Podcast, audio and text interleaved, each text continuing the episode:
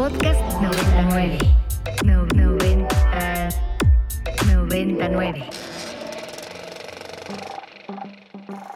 A 14 años de su primera transmisión, el Los pasillos retumban. después de muchos invitados, festivales, proyecciones, viajes y entrevistas, Interior.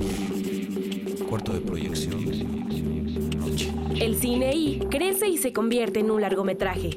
Día 1. Aeropuerto Internacional del Prat. el cine y 120 minutos para hablar de lo que más nos gusta en el mundo. Eso que se mueve y se registra a 24 cuadros por segundo. Nos podemos ver en muchos lados, pero seguro, seguro, nos vemos en el cine. El cine I, imágenes e historias para escuchar.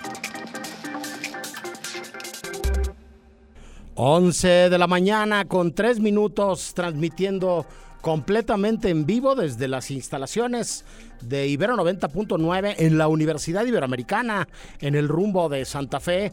Este es un programa más de El Cine I. Hoy es viernes 8 de julio del 2022. Se siguen amontonando en las redes sociales los memes alrededor de la figura de un cantautor hispano que es uno de los más grandes vendedores de discos de la historia de la música cuando se vendían discos. Eh, y avanza Julio, ¿no? Diríamos, eh, para resumir todos esos memes. Yo soy el More y estoy muy contento de compartir micrófonos como es costumbre con alguien que se destornillaba de la risa ahora que hacía yo mis comentarios sobre el señor Iglesias. ¿Cómo estás, Ricardo Marín? Hola. por traerme a la mente esos brillantemente como el peor humor del mundo, pero que me hacen reír como nada en la vida, esos memes de Julio Iglesias, justamente como el del 3 de julio, o Julio pinta mal, o Julio está a la vuelta de la esquina. Gran, excelentes memes, Mo- More. Muchas Sí. gracias por, por empezar, hacerme empezar este viernes. Hay uno de, del señor Iglesias Chimuelo y dice Julio no tiene puente. Eh, son muy simples, son muy simples, este, pero son muy divertidos, este, y el del Six de Julio, el Claro. el Oxo de Julio. Perdonen por eh, arrancar así, pero nos da mucho gusto estar haciendo una vez más este programa. Eh, está por acá en cabina también eh, colaborador habitual. eh, que ahora se lanza este, heroicamente en bicicleta desde eh, su eh, natal estado de México hasta Santa Fe. Andrés Hasta Durán Santa Moreno, Fe. ¿cómo estás? Muy bien, More, gracias. Gracias por dar espacio a, a la bicicleta. la verdad es que sí, para mí es un logro y es un encanto y es una cosa a la que me gustaría invitar a todos los que están aquí y a los que nos escuchan. Amigos, es el transporte del futuro, por favor, escúchenme. Correcto. Este mm, se suma a la mesa un eh, eh, colaborador habitual del programa que llevaba algunas semanillas trabajando demasiado. Este Salvador Nito Wong, ¿cómo estás, Nito? Hola, More, estoy muy feliz de estar de regreso otra vez, aunque sea virtualmente en la cabina y poder verlos y escucharlos. Este, nada, mucho que platicar. Ya nos contarás en qué andas y cómo vas, Nito. Y vamos a platicar de muchas cosas de- del mundo del cine. Está el queridísimo David Obando acá en los controles. Le agradecemos no nada más la ayuda, sino que consiga que sonemos. Y eh, sin más preámbulo, nos vamos con el primer invitado del programa del día de hoy. Este mm, eh, nos acompaña el defensor de la audiencia de Ibero 90.9, Gerardo Albarrán. ¿Cómo estás, Gerardo? Buen día.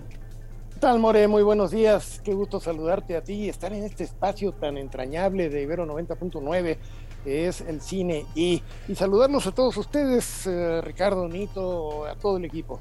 Eh, gracias por platicar con nosotros, Gerardo. Eh, entiendo que, que estás haciendo un poco un, un recorrido por los diferentes espacios y los turnos de, de Ibero 90.9 para hablar de algo que en otros países o en las radios y televisiones y los medios públicos es bastante habitual, pero que no, son, no estamos muy familiarizados con, con ello. Este, pues no sé, eh, probablemente algunas generaciones, que es esta figura que tú representas en Ibero 90.9 del defensor de la audiencia. Yo he llegado a ver, insisto, en televisiones públicas europeas, por ejemplo, que, que estos defensores llegan a tener incluso programas al aire en donde, en donde se responden algunas inquietudes por parte de las audiencias, pero, pero ¿qué es un defensor de la audiencia bajándolo a un nivel que hasta yo te pudiera entender, Gerardo? a veces yo mismo me lo pregunto, no te creas. Pero no, es una figura que, como bien dices, está muy extendida por el mundo, la encontramos en los cinco continentes. Eh, es una tradición, en efecto, en los medios públicos europeos fundamentalmente, y también en los medios públicos en Estados Unidos, en Canadá, eh, y cada vez es más extendido en América Latina. Aquí en México es una figura que se inicia en eh, Canal 22, por cierto, después fue Radio Educación que la, que la tuvo, y esto lo hicieron de forma, de forma voluntaria. Eh, a partir eh, desde hace unos pocos años es ya una figura obligada por ley en un lo, lo, convierte en un mecanismo de heterorregulación en el que los medios deben darse a un defensor de audiencias y un código de, de ética. Se supone que todos los medios concesionarios públicos, privados y de uso social deben contar con una defensoría de audiencia y con un código de ética. En el caso de Ibero 90.9 es una tradición el tener esta, esta figura eh, y corresponde además a su vocación de servicio y de responsabilidad social, el tenerla y poder ofrecer a través de esta representación ese contacto directo entre la audiencia y quienes hacen posible la radio, los conductores, los programadores, eh, todo, todo, todo, el equipo que, que hace Ibero 99. Eh, Gerardo, eh, digamos, para efectos prácticos, eh, entiendo que un defensor de la audiencia revisa eh, pues no diría solamente que quejas, pero sí comentarios o peticiones de, de aclaración o de espacio de réplica o de, eh, no sé, eh, justificación de la posición de, de no solamente una eh, radiodifusora, como el caso de, de Ibero 90.9, sino probablemente incluso de una institución eh, como la Ibero, que está eh, detrás de, de, una estación. Este, me imagino que en esta lógica tampoco es lo mismo un medio público que eh, dependa de un organismo gubernamental, ¿no? Que un medio público que, que, que está vinculado con una eh, institución educativa, ¿no? Así es, incluso el título de concesión es, es, distinto. Eh, en el caso de, los medios universitarios, están vinculados en efecto a, centros de educación superior y responden de alguna manera también a las estructuras y las formas de concebir y de, y de ver el mundo. Las universidades están posesión, posicionadas eh, en eh, la sociedad y lo hacen desde puntos de vista muy particulares. La Universidad Iberoamericana es una universidad privada, eh, es llevada por la comunidad eh, jesuita en este país y eso le, le pone un, sello filosófico muy particular. Pero como muy bien dices, la función de, la Defensoría de la, Audiencia es estar al tanto de lo que la gente percibe al escuchar eh, nuestras transmisiones. Puede ser que algo que se dice, algún comentario, incluso algún contenido musical, eh, participaciones de, invitados, de repente puedan parecer eh, fuera de tono, fuera de lugar, o que alguien se sienta vulnerado en sus derechos como, como audiencia. Y en ese caso, pues para eso pueden recurrir justo a la Defensoría de la Audiencia, que revisa estas situaciones y eh, eventualmente, si se justifica la, la, queja, puede emitir alguna recomendación para evitar que sucedan estas cosas. Gerardo, este, creo que es eh, una pregunta difícil la, la, la, la que voy a plantear ahora, pero pero ¿dónde están los límites de hasta dónde sí y hasta dónde no? Eh, y en aras de qué se puede acabar utilizando la, la, libertad de expresión. Me viene esto a la mente pensando en una radiodifusora en Argentina con la cual compartimos eh, palmarés en el cine y la primera vez que compartimos que, que participamos en la Bienal Internacional de la Radio, que es Radio La Colifata, que es una radio que, que está hecha por internos de un hospital psiquiátrico. Entonces, este, digo, me imagino que en esa lógica seguramente hay eh, la posibilidad de tener hasta un mm, eh, menor control todavía de lo que va a acabar sucediendo en vivo. Todos los que hacemos radio en vivo sabemos que, que, que pasan muchas veces cosas que no esperamos, pero, pero ¿dónde están estos límites y hasta dónde puede participar eh, una figura como la tuya? Qué belleza, me recordaste hombre mirando al sudeste. Exactamente, el gran Eliseo Subiela. Así es, esta película argentina. Bueno, de, eh, de principio, no hay pregunta difícil, hay respuestas incompletas. Pero los límites de la, de la libertad de expresión eh, son eh, realmente pocos. Lo que sí hay que decir es que no existe un solo derecho que sea absoluto.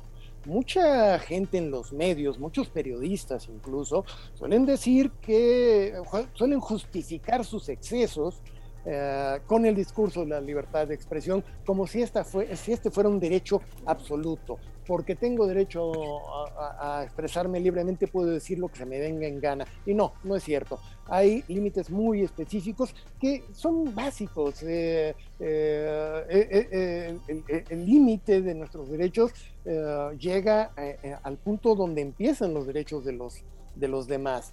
Eh, el problema es cuando uh, un derecho humano, como es el de la libertad de expresión, entra en conflicto con otros derechos humanos que tendrían la misma preponderancia. Ahí este conflicto de, de, de derechos eh, es una de las cosas más fascinantes para analizar y, resolver. Pero eh, básicamente te diría que en el caso de los medios de comunicación los límites están en el respeto a la dignidad de las personas, en el respeto a los derechos humanos, en el derecho a la no discriminación, en el derecho a eh, una comunicación completa, veraz, eh, verificada, eh, en el derecho a, que tiene la sociedad a recibir información completa, verificada, contrastada, no manipulada, sin sesgos. Esto eh, no significa que no podamos cometer errores cuando estamos a, a, al aire, más si se trata en un programa en vivo. Yo creo que no hay cosa más difícil que estar en ese switch permanente de conciencia cuando estás frente a un micrófono al aire y en vivo. Eh, y de repente se pueden ir cosas, pero justo para eso está la Defensoría de las Audiencias. Cuando alguien sienta que sus derechos como audiencia son vulnerados, pueden acudir a la Defensoría de las Audiencias. Ahora, para eso también convendría que las audiencias conozcan sus derechos y esa es parte también de la labor de difusión y de divulgación de una defensoría de audiencias. Claro, y bueno, la razón por la cual este, te pedimos que platicaras con nosotros un momento hoy por acá. Muchísimas gracias, Gerardo. ¿Dónde puede comunicarse eh, la audiencia de Ibero 90.9 contigo si hiciera falta mandar un correo, eh, proponer una duda, este, eh, eh compartir una inquietud? Claro, yo invito a la, a la, a la audiencia de, de, a toda la audiencia de Ibero 99 y particularmente a la audiencia del cine y a que si sienten vulnerados sus, sus, derechos, me lo cuenten. Cuéntenmelo a mi correo electrónico que es albarran arroba ibero99.fm. Albarran arroba ibero99.fm o también me pueden contactar en mi cuenta de Twitter personal que es arroba sala de prensa. Ahí ustedes nos pueden plantear todas sus dudas, sus inquietudes, sus reclamos, sus quejas, sus propuestas eh, y eh, en estos espacios ustedes tienen la palabra y yo les escucho. Correcto, pues muchísimas gracias por platicar con nosotros Gerardo. Un abrazo y seguiremos en contacto. Qué placer, lo seguimos escuchando. Podcast 99.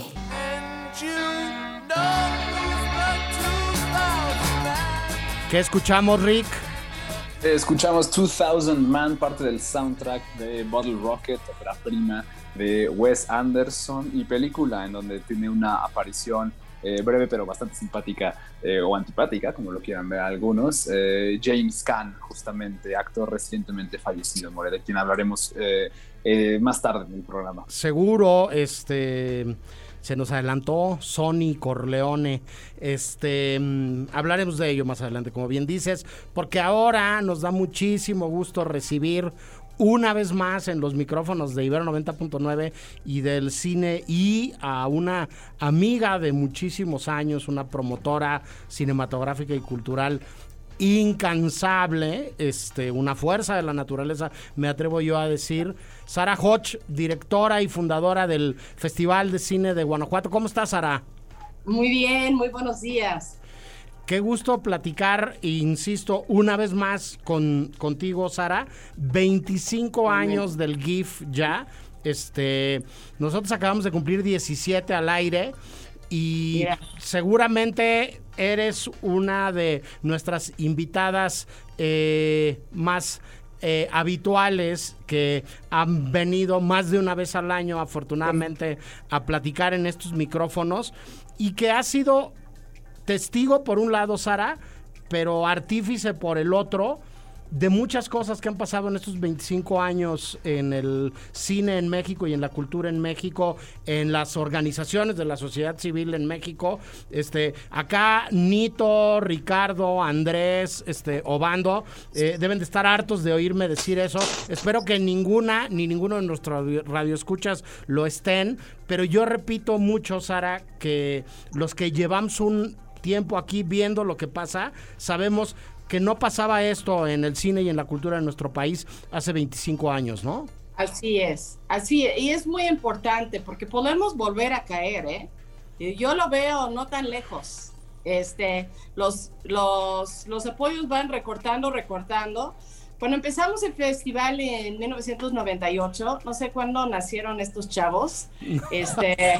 yo, sí, yo sí había nacido ya. Sí, solo, oye, solo uno había nacido, no, Sara. No, estoy viendo las caras. Este, pero, pero sí, la industria estaba tronada. Digo, totalmente tronada. El Banco Cenotráfico Mexicano, que era como el brazo de, de financiamiento para, para el que hacer cenotráfico, se había cerrado teníamos una cultura no de coproducción, no, este, había como un lugar, eh, IMCINE era, eh, y luego se hacen así cuando lo platico, pero la verdad es, IMCINE era una casa productora particular con fondos del Estado. No representaba al cine mexicano, no representaba a los cineastas. Yo recuerdo yendo a festivales y IMCINE tenía un stand. Yo decía, ¿puedo poner mis folletos del festival aquí? No, ¿cómo que no? Digo, ese es el stand de México en Berlín, yo quiero poner mis, mis folletos aquí.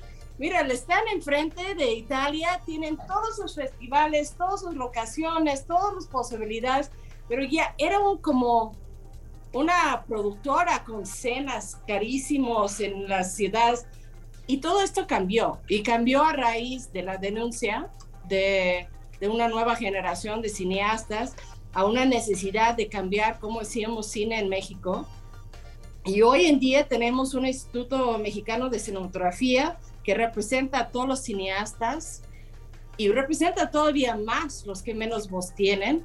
Este, hay fondos, hay muchos apoyos, este, pero eso fue, estos cambios, también la academia cambió en estos 25 años. Entonces, arrancamos con el primer festival y tuvimos nuestros jóvenes este, universitarios o recién graduados, este, cineastas mexicanos, eh, que tenían su primer corto en este festival de 32 cortos, que era Ernesto Contreras, Carlos Carrera, Carlos Cuarón, Amar Escalante, este, Juan Carlos Rufo, Hagerman, René, en animación, este, y la lista es larga y ellos hoy, 25 años después, son nuestros grandes cineastas que nos representan en festivales a nivel mundial, nos representan en la pantalla grande, en las series, y, eran chiquitos. René, yo recuerdo este, Michelle Franco, con un fro este, entre rubio y pelirrojo y empezando con su primer corto. Y, no había un espacio para, para cortometraje. Teníamos un solo festival de cine, que era la Muestra de Guadalajara, que era nuestro festival para todos y todos íbamos y lo encantábamos. Pero no puedes tener una muestra de cine mexicano en un año que, o cinco años consecutivos que se produce tres, cinco, siete películas al año y no todos con la calidad para querer mostrarlos. Y era como un mercado. Cuando antes tenías que poner proyector de 35 milímetros y invitar a todos los países y todos los territorios a Guadalajara para que vieran la película y que compraran la película para sus territorios. No existía, yo recuerdo que la sala de cortometraje era de 14 butacas en Guadalajara. Nadie iba. Eh, y eso es lo que teníamos. Y había mucho trabajo que hacer. Eh, nosotros fuimos una plataforma para reactivar la industria cinematográfica mexicana. Vengo de industria, vengo, vengo de producción. Entonces queríamos hacer cine, queríamos ver cine. Las salas de cine de México estaban en huelga. Como que pudimos empezar con una hoja blanca, ¿no? Y a darle, y a buscarle, y reinventar cómo queríamos hacer cine en México. Sí, Fuimos un, un, un lugar además que como bien decía Sara, este empezó a hacer habituales los nombres de quienes hoy son mucho más conocidos o regresan, ¿no? Este, por ahí por Guanajuato yo me acuerdo, pues de muchos que son amigos o que fueron alumnos, ¿no? De, de, Jorge Villalobos, que ahora regresa junto con Carlos Hagerman con su largometraje documental. Exacto. De Sergio Tobar, de, de, de, mucha gente que, que Sergio ahí... Arau regresa, Sergio Arau ganó, eh, Sergio Arau y Carlos Carrera ganaron el primer año y regresan. Y regresaron mucho a lo largo de los años porque en GIF empezamos industria. Tenemos mucho que ver con el boom de cortometraje en México en estos principios de 2000 a 2006, 10. Y luego buscando cómo hacer cine porque no había fondos. Entonces hicimos el primer pitching market para la coproducción. Eh, fuimos Mavericks, eh, fuimos de mucho riesgo en nuestro programa, no pusimos películas porque las instituciones nos estaban apoyando. Sara, ahí te va 20 cortometrajes para tu festival. Dije, no, tienen que pasar por la selección. No, Sara, te estamos apoyando, ahí te va mis 20 cortometrajes y pues con toda la pena van a pasar por selección, ¿no? Este, ya no vamos a jugar estos juegos. Digo, aquí no jugamos. Me apoyas porque tengo un evento que hay que apoyar, pero no me pones condiciones de pasar películas que no, no pasan, ¿no? Y fuimos odiados y madreados y, y, ¿sabes? Pero era importante, era importante que el cine mexicano fuera más incluyente, este, menos del club de Toby, este... Ahí, ahí te voy a ahí te voy a, a, interrumpir también porque otra cosa importante que ha pasado en Guanajuato desde hace muchos años es este diálogo, esta cercanía, esta vinculación de a de veras con la asociación de directoras, ¿no? Y de cineastas, este, hablamos hace muy poco con, con Tere Solís, ¿no? Este, eh, que estaba este año pasado a la cabeza, ¿no? Este, yo me acuerdo de los almuerzos y de las comidas y de los desayunos de la asociación allá en, en, Guanajuato también. Pues fundamos, fundamos Mujeres en Cine y Televisión en Guanajuato. Yo invité a la primer encuentro porque yo decía, ¿por qué no hay networking en México? Y, había poco networking, todo el mundo tenía guardadito su, su, guion y empezamos un concurso de guion como para generar eh, pues contenido para producción y empezamos Mujeres en Cine y Televisión porque dijimos, ok, nos vamos a confiar entre nosotras vamos a apoyarnos y vamos a hacer cine. Tuvimos muchos hombres en la asociación de mujeres en cine y televisión los primeros años, porque no existía, existía un espacio así este, y incluyente. Y bueno, ese, este asociación va a cumplir 21 años. Este año vamos a homenajear en el marco del festival, porque como dices, siempre tenemos un encuentro de mujeres en cine y televisión cada año. Tenemos muestras de películas, plataformas sociales, este, este año homenajeamos a Blanca Guerra, eh, primera actriz de México. Eh, y atrás de las cámaras vamos a homenajear a Mónica Lozano. Ahí nomás. Las grandes productoras de... ¿Eso se puede decir en el radio? No. ¿Qué cosa? Este, Mónica Lozano con más de 70 películas y muy padre porque durante la rueda de prensa nos contó que también cumple 25 años. Su primer película fue en 1998.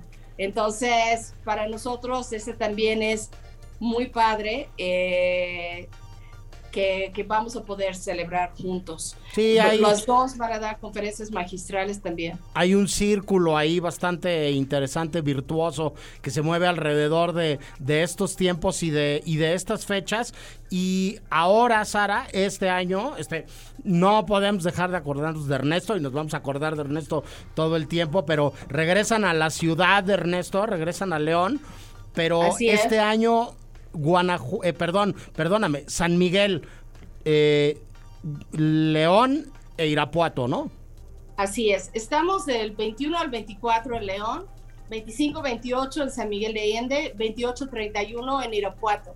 Este, pensábamos, eh, y bueno, Julio, estamos en nuestras fechas del festival. Después de dos años este, de COVID, estar en septiembre y, y pues somos un festival de verano, ¿no? Y, y queremos estar en verano, queremos el cinema picnic, queremos la tablita de queso, el vinito, queremos estar en los panteones, este, y queremos el público de verano, ¿no? Este, entonces Claro. estamos muy, muy contentos de estar de regreso. Pensamos que después de COVID regresáramos a dos ciudades, pero no hubo ciudad que nos dejara ahí, ¿sabes? Este, entonces Oye, estamos- mejor que te pidan que te quedes, ¿no? A que eh, te sugieran eh, elegantemente hacer que su te vayas, ¿no? Sí, hacer su propio festival. Exacto. Oye, Sara, este, no lo ves ahora. Voltearé este mi computadora y el Zoom para que lo veas. Andrés, que está aquí en cabina conmigo, te quiere preguntar algo. Hola Sara, A ver, Por- Andrés. Por, caprichos de la tecnología no, no estoy en la sala virtual, pero yo quería preguntarte, tú que tuviste la oportunidad de, pues, de ver el, el poco inspirador eh, horizonte que nos mostraba a México por ahí de los 90s y 80s en la industria cinematográfica, en comparación, ¿qué ves ahora? ¿Qué, ahora, ¿qué ves frente a ti que, que te motiva? ¿Qué es lo que más te motiva de esta situación que está viviendo México ahora en el cine? Pues yo creo que empezamos en, en 1998 con el estándar del festival que era más cine, por favor. Le seguimos diciendo más cine, más cine. Este, pasamos por tiempos difíciles, aprendimos a coproducir. GIP presentó la primera plataforma para, para series hace, yo creo, 10 años, 9, 10 años. Empezamos a hablar, platicar de, de, las plataformas. También fuimos el primer festival de presentar un proyecto de hablar y crear este, plataformas hace también como 10 años, antes que no existían cuando empezamos a hablar de ellos. Todo esto se ha sumado a crear una industria que lo veo, la industria en sí la veo sólido. Es la primera vez, yo creo que empezaba a pasar en 2019, nos atravesó COVID y, y, nos tambaleó un poco, pero yo lo veo, lo veía en Cannes también, que gritando más cine y ahora todos tienen tanto trabajo entre las series,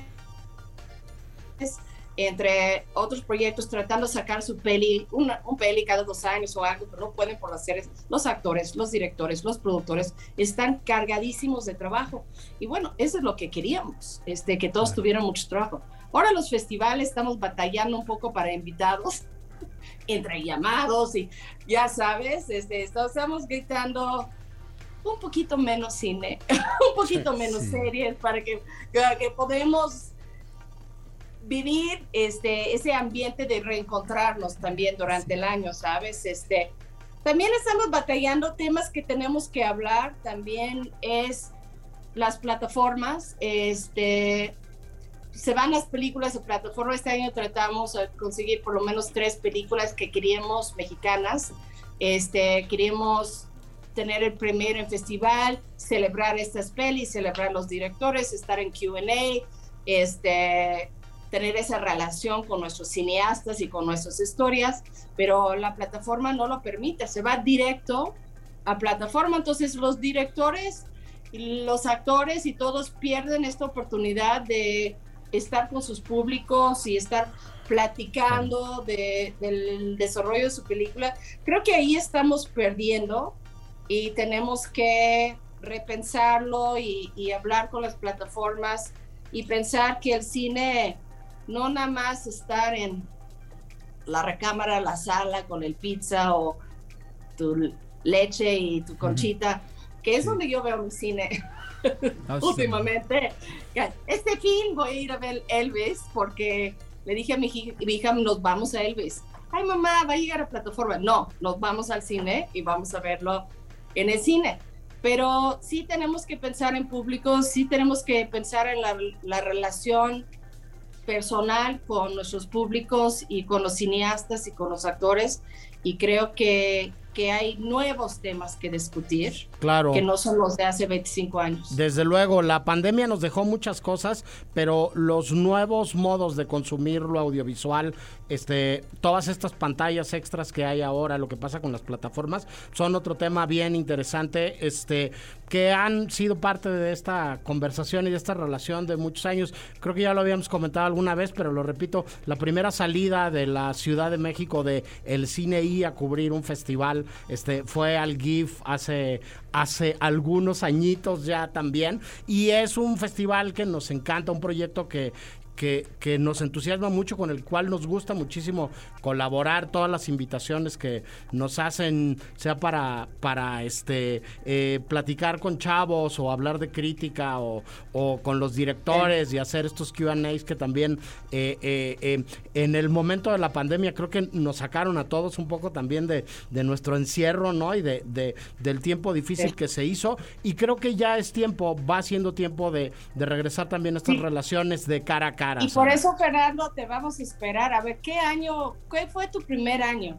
¿Te recuerdas la imagen, el póster? ¿Te Este recuerdas? fue en Guanajuato. Eh, no me hagas mucho caso, pero estoy casi seguro que fue el año de Burton, Sara.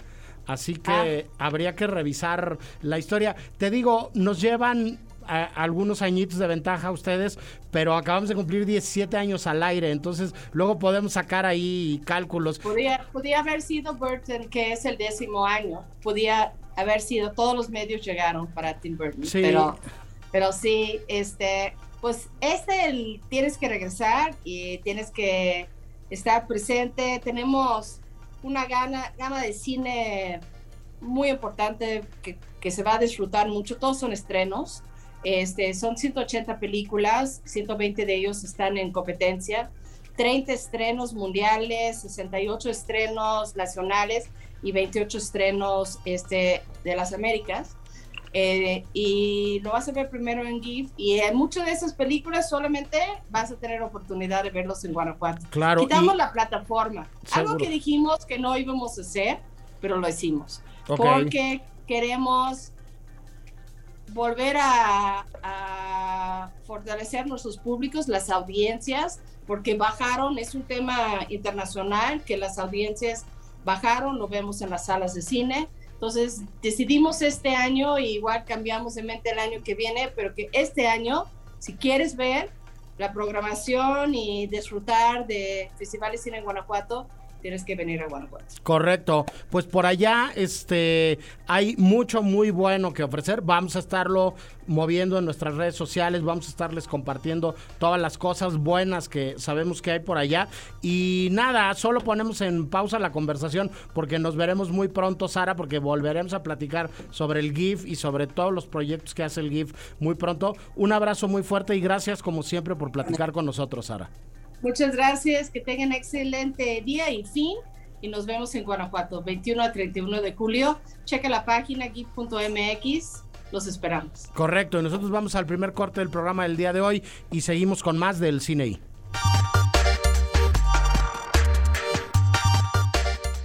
Brother, it is time for the mortals to pay.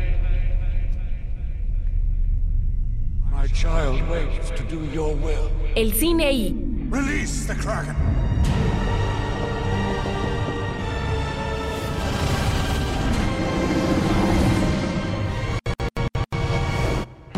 El cine I.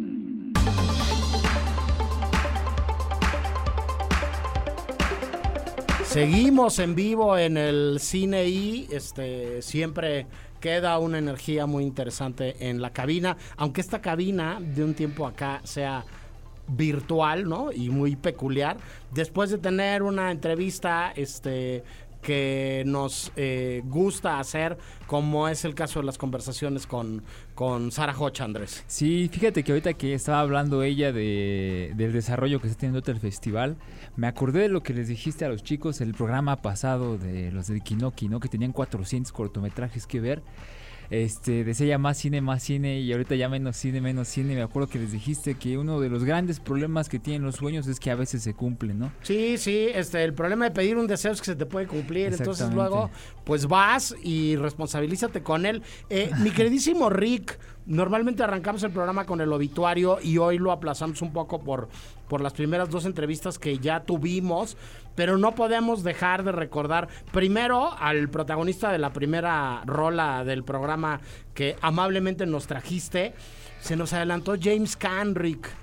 Sí, un poco de manera inesperada, creo. el actor falleció a los 82 años. Eh, no obstante, pues él siempre, siempre mantuvo, al menos después de como el padrino, después de digamos los, los años 80, tuvo un perfil relativamente bajo. Eh, no, no daba muchas apariciones públicas, ni muchas entrevistas, ni aparecía tampoco en tantas películas. Sí lo hacía, por supuesto, pero no era, no era lo que un actor, digamos, de su talante, creo yo, en ocasiones podría, podría haber hecho. Eh, no obstante, pues sí fue una, es una pérdida enorme, creo.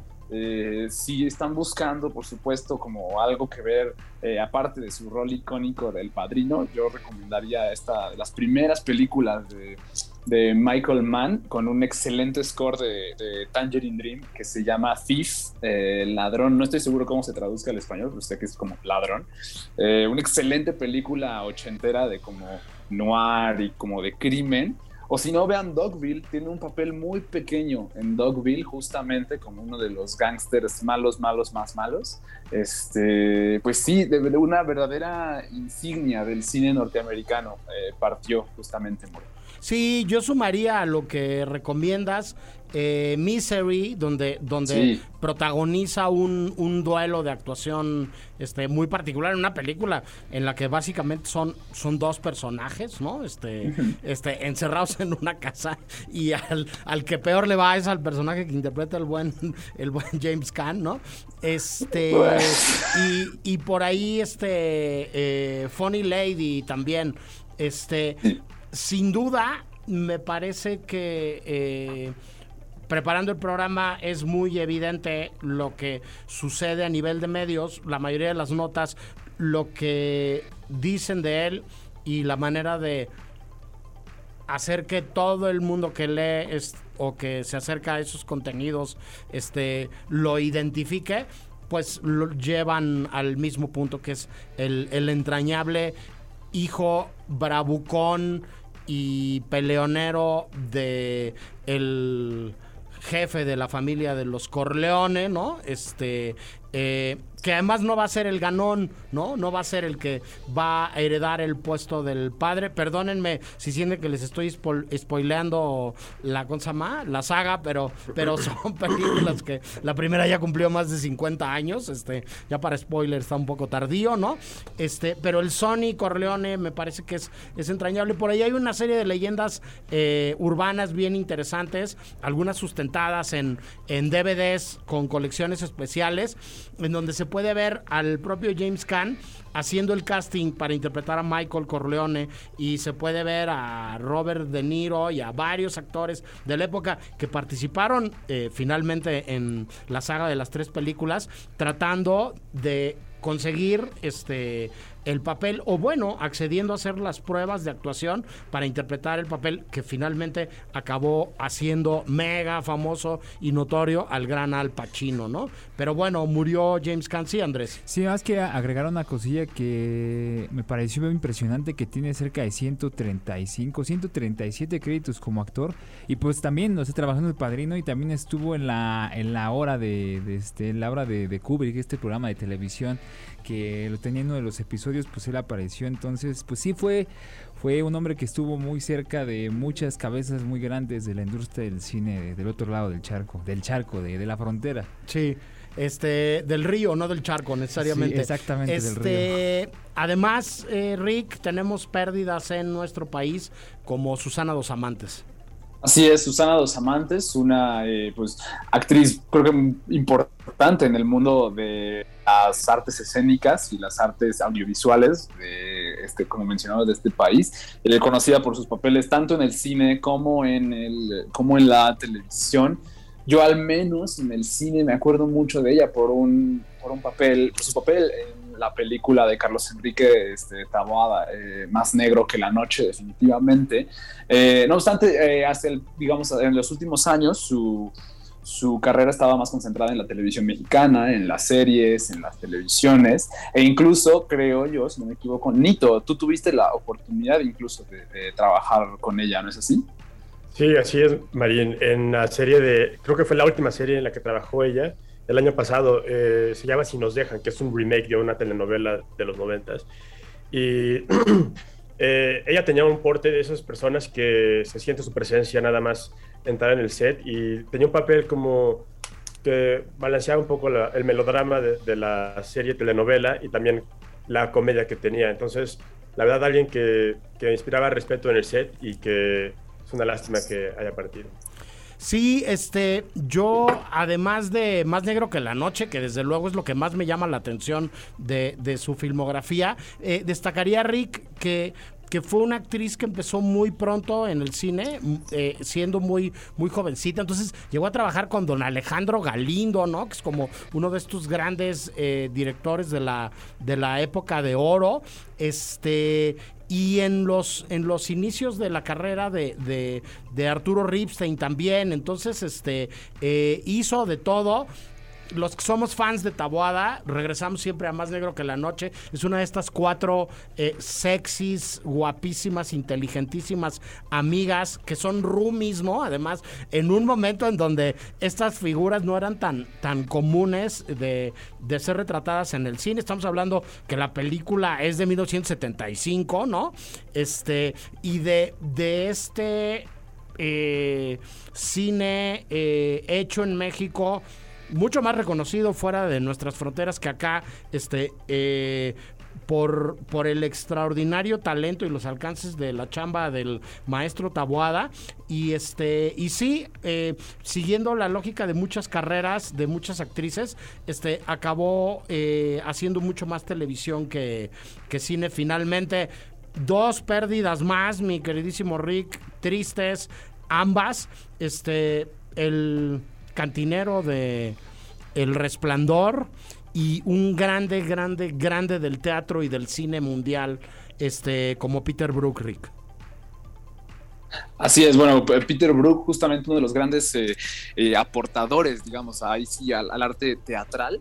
Eh, no tuvo, digamos, tanta como incidencia cinematográfica, enseguida voy a eso, pero era impresionante, por ejemplo, ver cómo todos, absolutamente creo que yo, sigo a varios actores en Twitter, ni siquiera a muchos, pero igual si no los sigo me llegan sus opiniones. Todos, todos tenían como una deuda pendiente, casi, casi. Para, no sé, ellos lo hacían notar así con Peter Brook, ¿no? Con el trabajo de Peter Brook, con sus adaptaciones tan influyentes de Shakespeare.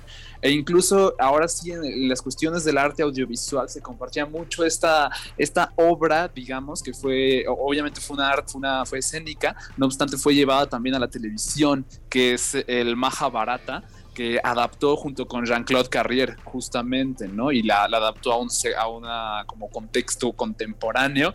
Eh, eventualmente fue se hizo como un poco más académicamente controversial. No obstante, la aportación y la, y la idea y la creatividad detrás de este trabajo es, es pues más que evidente y por eso es, por supuesto, tan reconocido hoy justo eh, Peter Brook, aparte, como ya mencioné, de sus grandes aportaciones al teatro. Sí, hizo, hizo menos, menos cine del que nos hubiera gustado seguramente, por ahí eh, lo que hizo tiene que ver con adaptaciones y con su trabajo y su cercanía con Jean-Claude Carrier. Valdría la pena decir que una manera de recordar a Peter Brook en estos días es volver a ver eh, Carrier eh, 250 metros de Juan Carlos Rulfo, en donde en este seguimiento que hace de el gran este dramaturgo, guionista y adaptador de literatura al cine francés, eh, visitan en Francia a Peter Brook en su teatro, ¿no? Y aparece eh, un ratito sabroso e interesante del, documental Peter Brook con,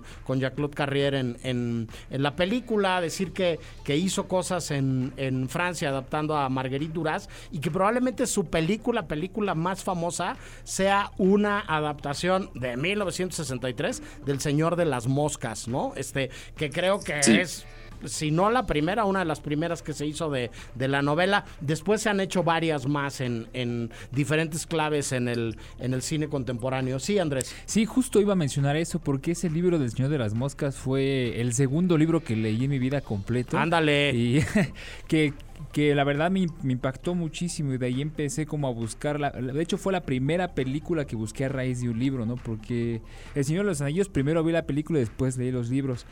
Pero pues sí, mencionar que este hombre es de esos personajes que aunque no están muy, muy cerca del cine, sí forman, como lo mencionaba ahorita Marín, eh, pues una especie de estandarte, una especie de suelo para muchos allá afuera, ¿no? Me recuerda un poco a Jonas Mecas o eh, hace poco un fallecido que me gustaría recordar, que me gustaría recordar su nombre, pero recuerdo su trabajo, que era el que tenía cerca de 100 proyectores, todos en muy buen estado y se ve dedicado a, hacer una especie como de museo y recuperar mucho de la historia de, del- de lo que es la ciencia de la proyección y del, y del registro del cine, ¿no? Un benefactor catalán. Ahorita, Sí. ahorita recuperamos el nombre. Y, y pues nada, mencionaba más que a sus 20 años debutó como director y pues de ahí ya no paró Moreno. Eh, Peter Brook es uno de esos grandes hombres que sería bueno tener presente muy seguido en nuestra mente. Sí, el mundo del teatro este, eh, se volcó en, en este, condolencias y comentarios alrededor de la muerte.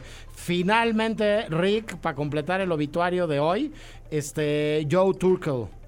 Así es, brevemente nada más, como tú lo mencionabas antes de, de- de- que habláramos de Peter Brook, Joe Turkel es eh, principalmente conocido por sus colaboraciones con Stanley Kubrick. Él es el, el bartender de este eh, del hotel maldito, el Overlook, justamente. Eh, no obstante, yo la verdad lo recuerdo especialmente por su papel en una película de ciencia ficción que me parece fascinante y una película espectacular de los años 80 dirigida por Ridley Scott, protagonizada por Harrison Ford, llamada Blade Runner.